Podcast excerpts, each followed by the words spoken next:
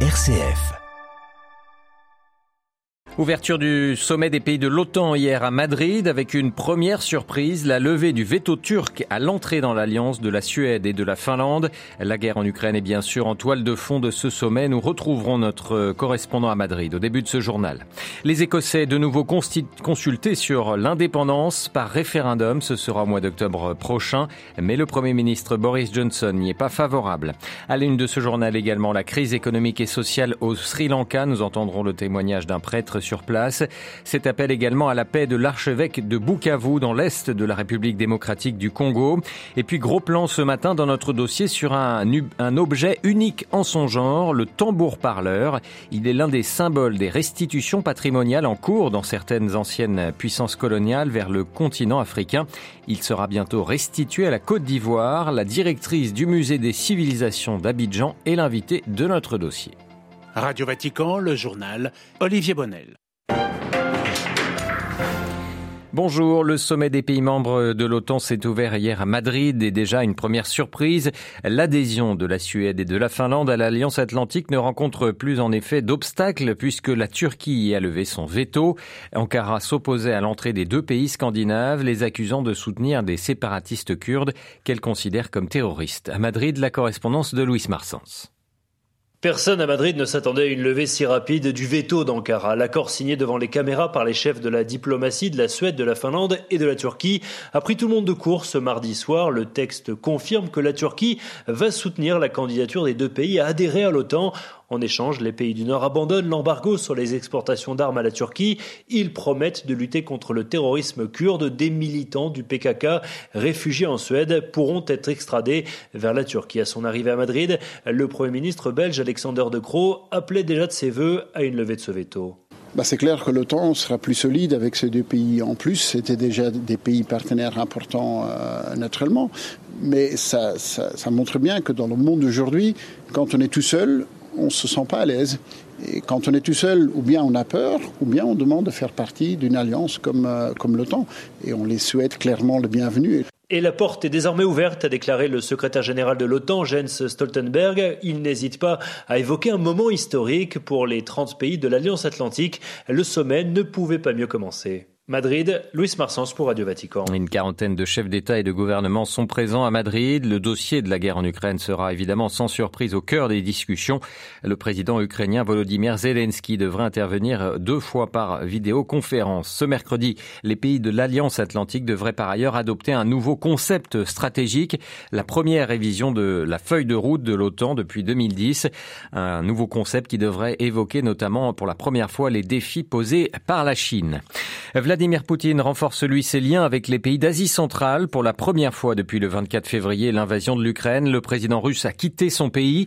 Il est attendu ce mercredi au Turkménistan pour un sommet régional des pays qui bordent la mer Caspienne. Hier, le président russe a fait escale au Tadjikistan où les Russes possèdent notamment une importante base militaire. Les Écossais seront de nouveau consultés sur l'indépendance par référendum. Ce sera au mois d'octobre prochain. La première ministre Nicola Sturgeon l'a annoncé devant le Parlement à Édimbourg hier, mais le premier ministre britannique Boris Johnson n'y est pas favorable. Il a rappelé que les affaires constitutionnelles relevaient du gouvernement central à Westminster. À Londres, la correspondance de Jean Jaffré. Ce sera la même question qu'il y a huit ans, a précisé la première ministre l'Écosse doit-elle devenir un pays indépendant?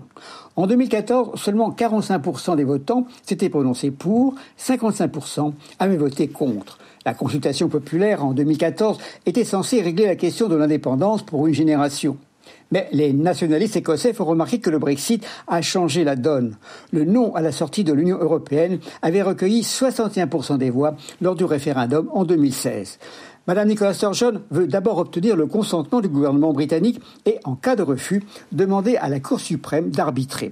Si la voie légale échoue, la Première ministre a averti que les prochaines élections des membres du Parlement à Édimbourg seraient de facto un référendum, le SNP, le Parti national écossais, faisant campagne uniquement sur l'indépendance.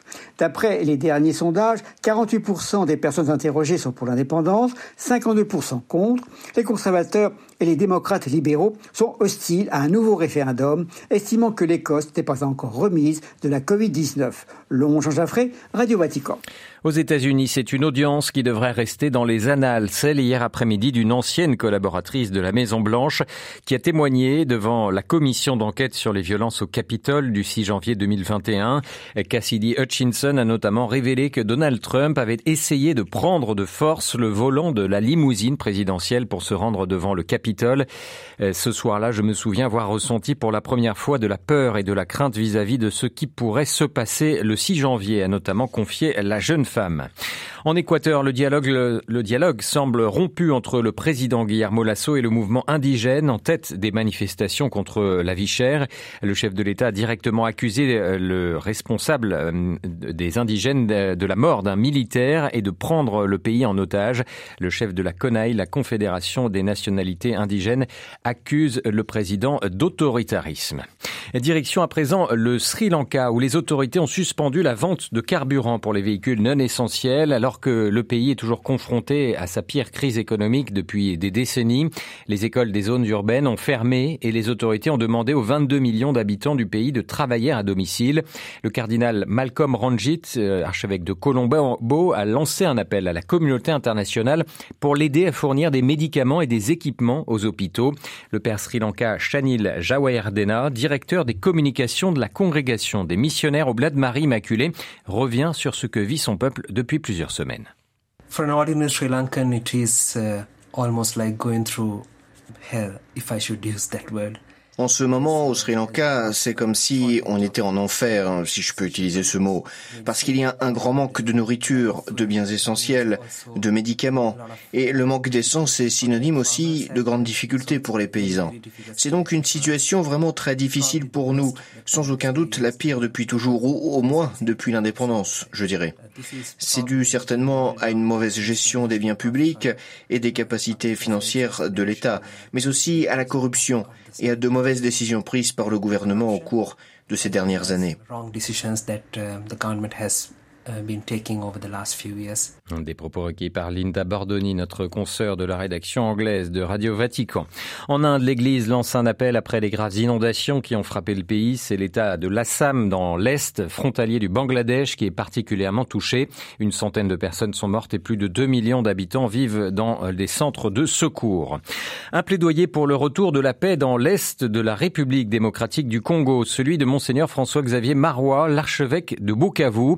Il fustige notamment l'ambiguïté de la communauté internationale face aux violences récurrentes dans la région, la situation sécuritaire qui ne cesse de se dégrader dans cette zone. Myriam Sandounou.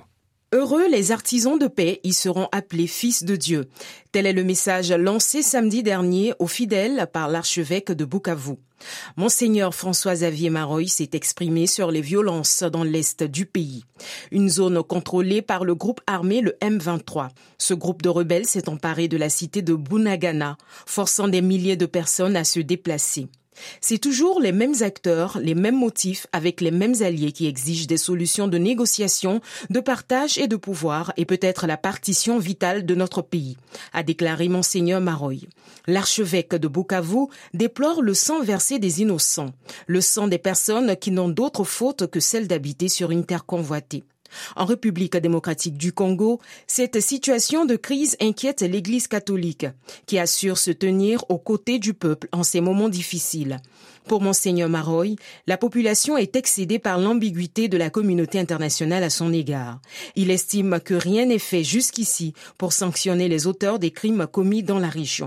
L'évêque appelle les responsables politiques à tout faire pour mettre fin au cycle de la violence. Myriam Sandouno et la République démocratique du Congo est attendu le 1er juillet. Le cardinal Paroline, le secrétaire d'État du Saint-Siège, célébrera le 3 juillet une messe à Kinshasa. Il se rendra également au Soudan du Sud, deux pays où devait se rendre le pape François, mais dont le voyage a été reporté. Avant de passer à notre dossier, sachez qu'en cette solennité des Saint-Pierre et Paul, le pape François présidera tout à l'heure à 9h30 la messe dans la basilique Saint-Pierre, messe au cours de laquelle il bénira le pallium qui sera remis cette année à 44 archevêques métropolitains nommés durant l'année écoulée. Parmi eux, Monseigneur Laurent Ulrich, l'archevêque de Paris, Monseigneur Guy de Kérimel, archevêque de Toulouse ou encore Monseigneur Antoine Héroard nommé à Dijon. Une célébration à suivre en direct sur notre site et notre page Facebook avec commentaires en français.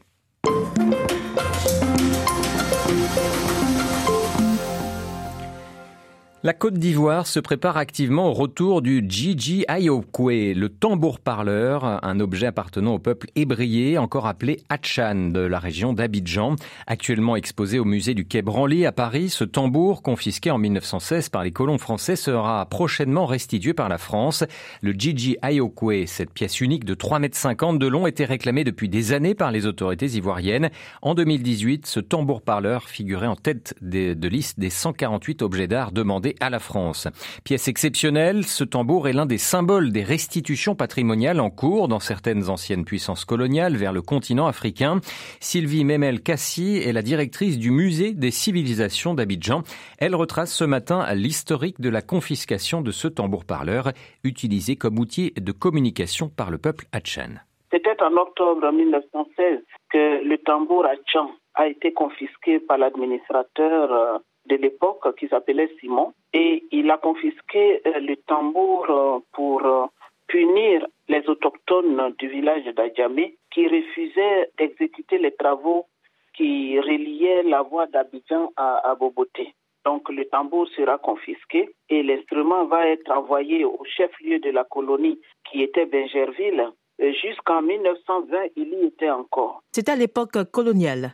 Tout à fait, c'était l'époque coloniale. Donc, il est arraché en 1916 jusqu'en 1920, il y était, 1929. Et donc, en 1930, on va retrouver cet objet-là au musée d'ethnographie en France. Donc, l'objet qui a été enlevé a été envoyé, mais pas pour être dans un lieu sécurisé.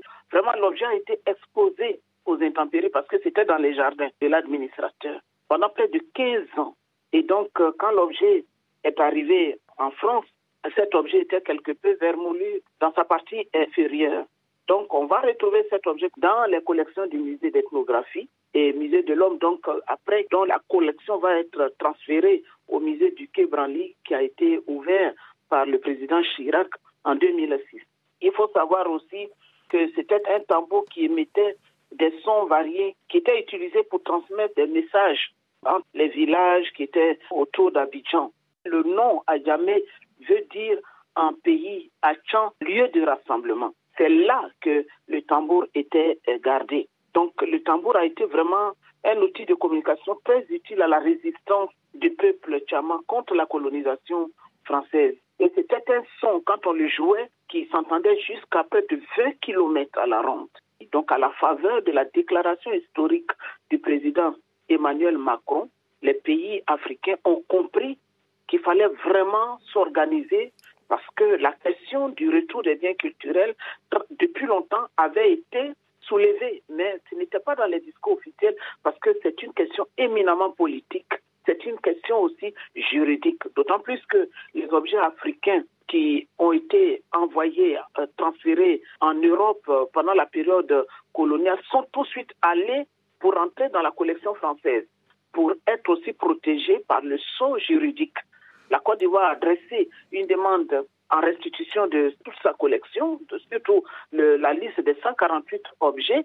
Et donc euh, là, le choix finalement a été porté sur un objet symbolique qui est le Didi Ayokwe, que le peuple réclamait depuis les années 1958. Un objet sacré, euh, le nom Didi Ayokwe, que signifie cette dénomination?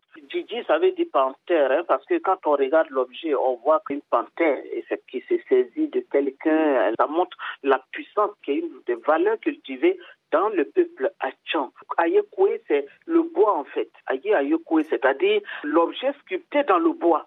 Et quelle a été la réaction du peuple Hachan suite à cette annonce du retour prochain de leur tambour parleur? Oh, c'est la réaction de tous les pays anciennement colonisés qui ont été spoliés de leurs biens culturels symboliques, des objets repères. Donc le peuple Hachan est dans l'euphorie tout comme toute la Côte d'Ivoire d'ailleurs, parce que nous allons nous réapproprier notre identité.